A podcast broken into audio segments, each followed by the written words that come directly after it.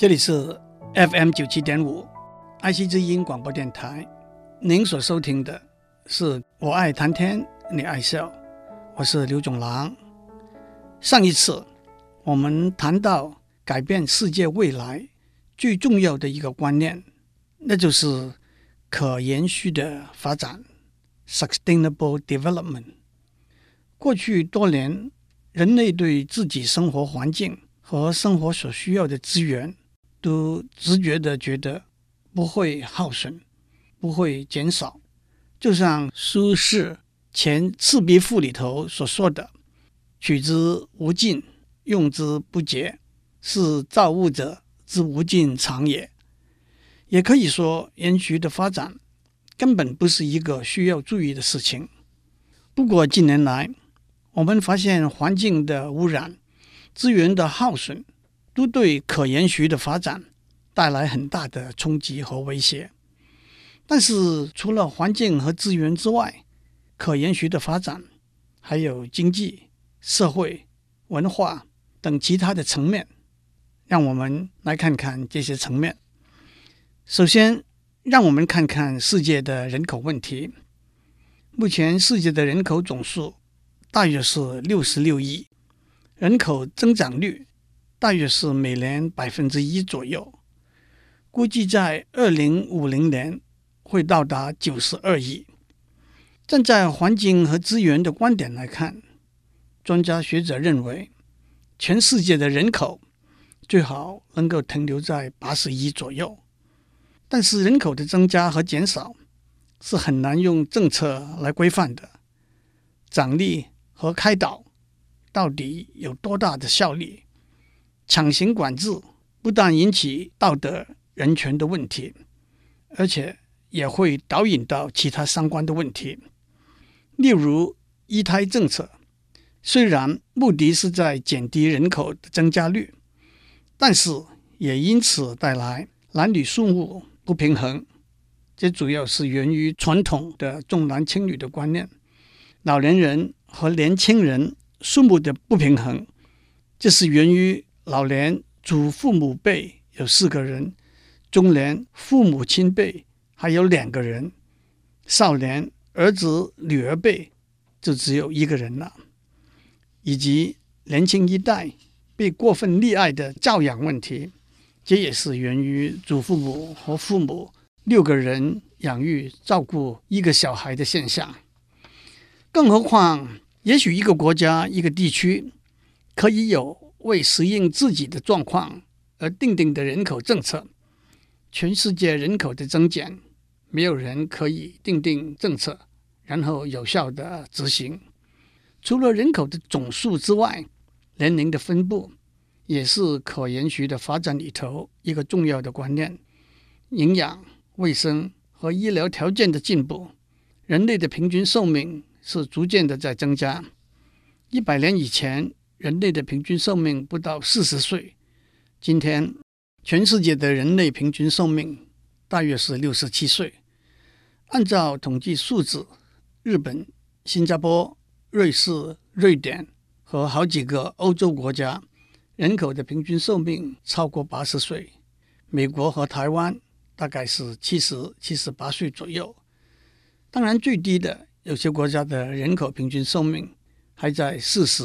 甚至四十岁以下，因此人口年龄的分布都在逐渐改变，特别是在经济比较发达的国家，平均寿命的增加加上出生率的降低，退休的老年人的数目也就不断的增加。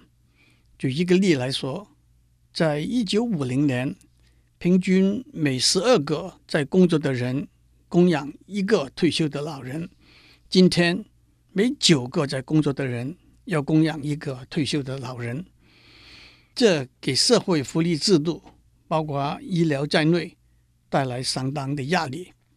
但是反过来讲，青少年数目的减少也会减低教育项目的花费，还有老年人比较节省，他们倾向存钱而不倾向花钱，所以会导致银行利息的下降。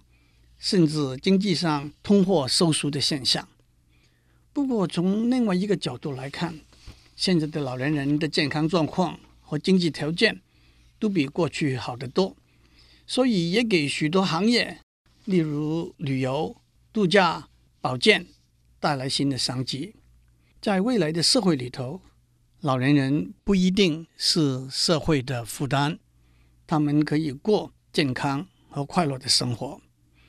可延续的发展里头，人口年龄的分布的改变是可以适应和调节的。在人类过去以至未来的发展里头，传染病的消灭根除一直是一个重要的努力方向。人类在这方面的成就，固然是由于医学的进步，也展示了全世界共同合作的可能和重要性。人类历史上，天花是一种非常可怕的传染病。远在一万年以前，天花已经在人类身上出现。在十八世纪，估计当时在欧洲，每年就有四十万人死于天花病。即使到了二十世纪中期，全球每年死于天花病的人数还是几百万。不过，自从十八世纪末期开始，由于疫苗的发现，国家和地区全面疫苗接种的计划，以及偶发病例的隔离和处理，在一九七九年，全球卫生组织正式宣布天花已经在地球上绝迹，这是一个最好的成功的例子。此外，小儿麻痹症、麻疹、疟疾的消灭也已经有了很好的成效。艾滋病 （AIDS） 是一九八零年代发现的传染病，源自简写为 HIV 的霉菌。今天，艾滋病的传染相当广，而且还没有完全有效治疗的方法和疫苗。在二零零七年，估计全世界有三千多万人感染了艾滋病，有两百万人死于艾滋病。艾滋病的防范和治疗是二十一世纪医学和公共卫生领域里头的一个重要课题。当我们讲到人口问题的时候，人口的移动也是一个重要的题目。在一个国家地区里头，人口的分布带来了城乡差距的问题，城市因为人口的集中，经济能力比较强，带来比较多的就业的机会，比较高的教育水准，比较好的医疗服务和比较繁华的生活品质。但是城市也因此有比较严重的交通拥塞的问题、居住空间的问题、空气和生活环境污染的问题。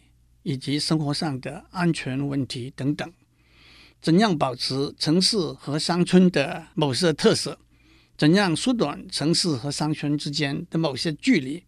是可延续发展的一个课题。至于国家和地区之间人口的移动、旅游和工作是短期、暂时的移动，移民是一个永久性的移动。按照统计，在二零零五年。全世界大约有两亿的移民，这是一个不小的数目字，但是相对来讲，只是全世界人口的百分之三。换句话说，全世界人口的百分之九十七还是住在他们原来的出生地。移民的原因可以分成推的原因，那就是导致一个人离开他原来居住的国家的原因，和拉的原因。那就是导致一个人前往他要前往居住的国家的原因。这些原因包括经济、教育、政治、生活环境、文化因素等等的考量。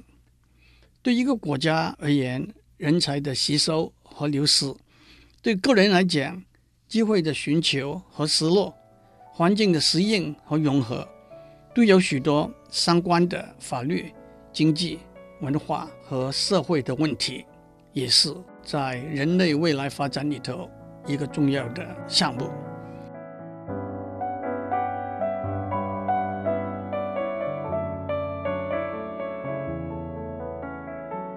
上面我们讲到，可延续的发展里头人口的问题。接着，让我们谈谈可延续的发展里头有关经济的几个问题和观念。首先，虽然全世界的经济发展不断的提升了全球整体的财富，但是今天还有很多人过着非常贫困的生活。按照世界银行的定义，如果一个人每天的生活费用是在一美元以下，那是属于极端贫困。在二零零一年，全世界有百分之十五以上的人口是生活在极端贫困之中的。如果一个人每天的生活费用在两美元以下，那是属于贫困。在二零零一年，全世界有百分之四十以上的人口是生活在贫困之中的，这都是令人震惊的数字。今天，全世界平均有一千万个儿童是因为贫困而死亡的。专家学者的一个目标是到了二零二五年，全世界就没有人生活在极端贫困之中，那就是每天的生活费用。在一美元以下。除了绝对的极端贫困之外，相对的贫富悬殊也是可延续的发展里头一个重要的问题。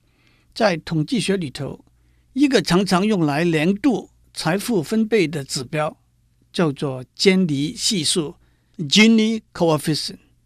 坚尼系数是在一九一二年一位意大利统计学家。坚尼提出来的一个观念，间尼系数的数值在零和一之间，零表示非常均匀的财富分布，一代表非常不均匀的财富分布。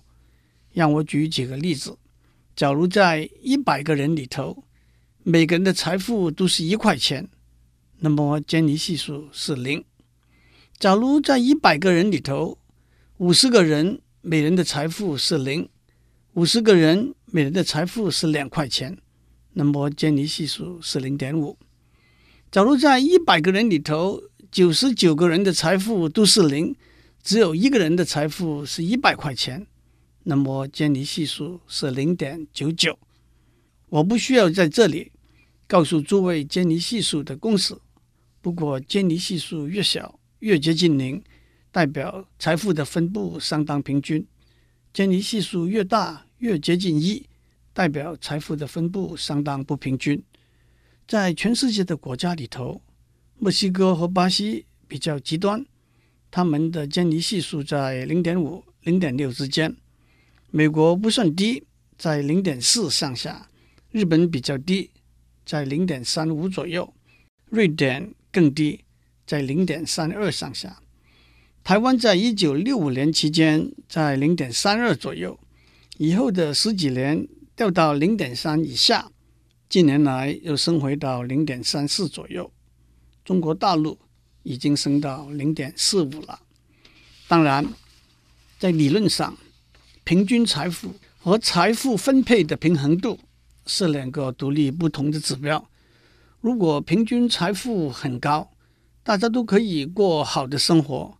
那么比较不平衡的财富分配还是比较容易接受的。如果平均财富低，加上比较大的贫富悬殊，那就容易引起社会的动荡和不安了。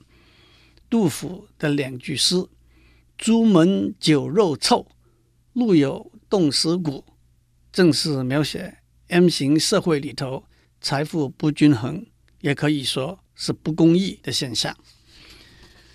在未来的社会的经济发展里头，有几个有趣而又重要的观念，其中一个是微额信贷 （micro credit），那就是把非常低额的贷款 （micro loans） 借给有需要但是没有抵押也没有保障一定有能力归还的人。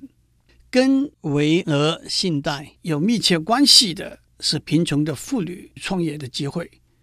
一个很好的例子是二零零六年诺贝尔和平奖得主 Muhammad Yunus （尤努斯）的故事。尤鲁斯是孟加拉 （Bangladesh） 的一位银行家和经济学家。他在孟加拉长大，在美国获得经济学的博士学位之后，回到孟加拉。在一九七零年代，他看到当地的妇女想要从事生产事业，却连最起码的资金都没有。他从自己的口袋拿出二十七美元，借给四十二个妇女。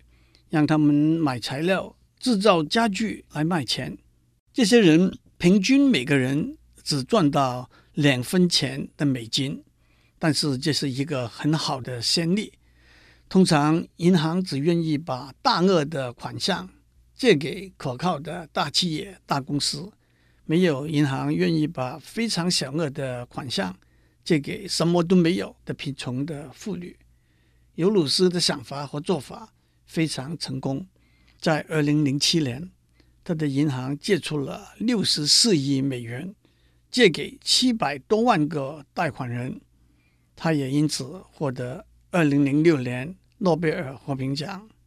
尤鲁斯的观念也被仿效推展到一百多个国家，而且他的观念特别帮助了贫困的妇女创立他们的事业，也提升了妇女。在工商业里头的地位，其实讲到帮助没有经济能力的人筹借资本来创业，中国自古代开始就有大家都听过的标会或者叫做合会的做法，这就是一群亲戚朋友团结起来，每个人按月拿出数目不大的汇钱，集中支持一个需要一笔比较大的款项的人。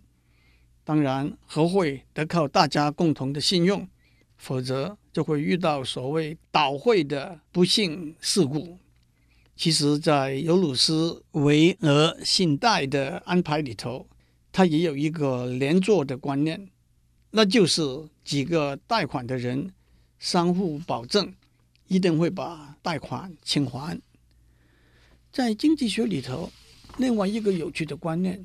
就是所谓荷兰疾病 （Dutch disease） 的防止。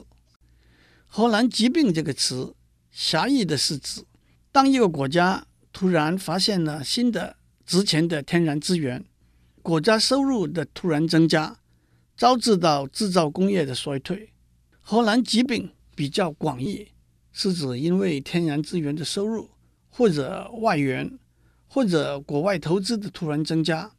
而引起的工业和企业的转型，甚至更广义的观点是工业和企业之间转型和起落兴替的关系。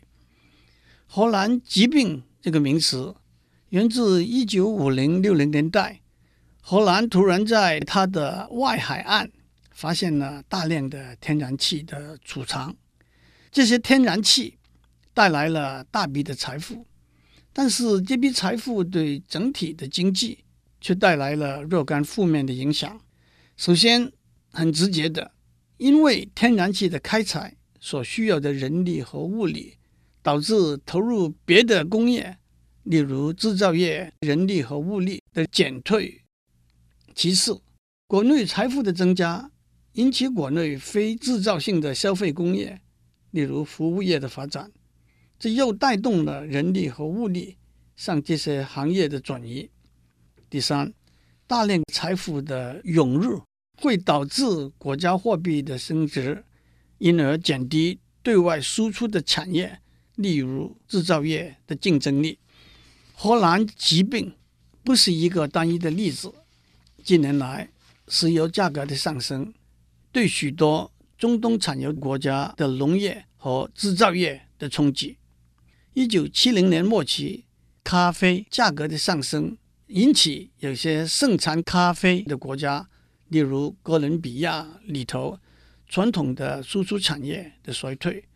最近，澳门博彩事业的蓬勃兴起，引起对服务业人力的大量需求，可是对高科技产业和制造业却引起了亚移的效应。台湾从农业到制造工业。到电子工业的转型，也看到许多和荷兰疾病相同相似的冲击。国家财富的增加往往是天上掉下来的一个礼物，但是怎么样善用这些突然增加的财富，避免负面的冲击，当然就是经济政策的问题。自然资源迟早会用尽的，一个新兴的工业也一定会逐渐衰退的。如何善用这些突然增加的资源，来规划培养未来新产业的发展？如何善用这些突然增加的资源，提高国计民生？如何避免传统工业受到过大的负面的冲击？如何处理货币价值的问题？都是在未来的经济环境里头时刻需要注意的题目。这两个礼拜，我们谈到人类社会的未来，谈到可延续的发展里头，环境、资源、人口、经济的问题和挑战。我们没有理由悲观，我们应该有信心。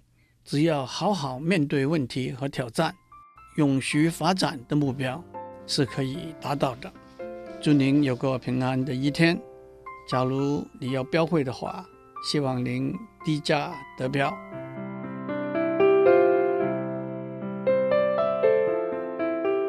以上内容由台达电子文教基金会赞助播出。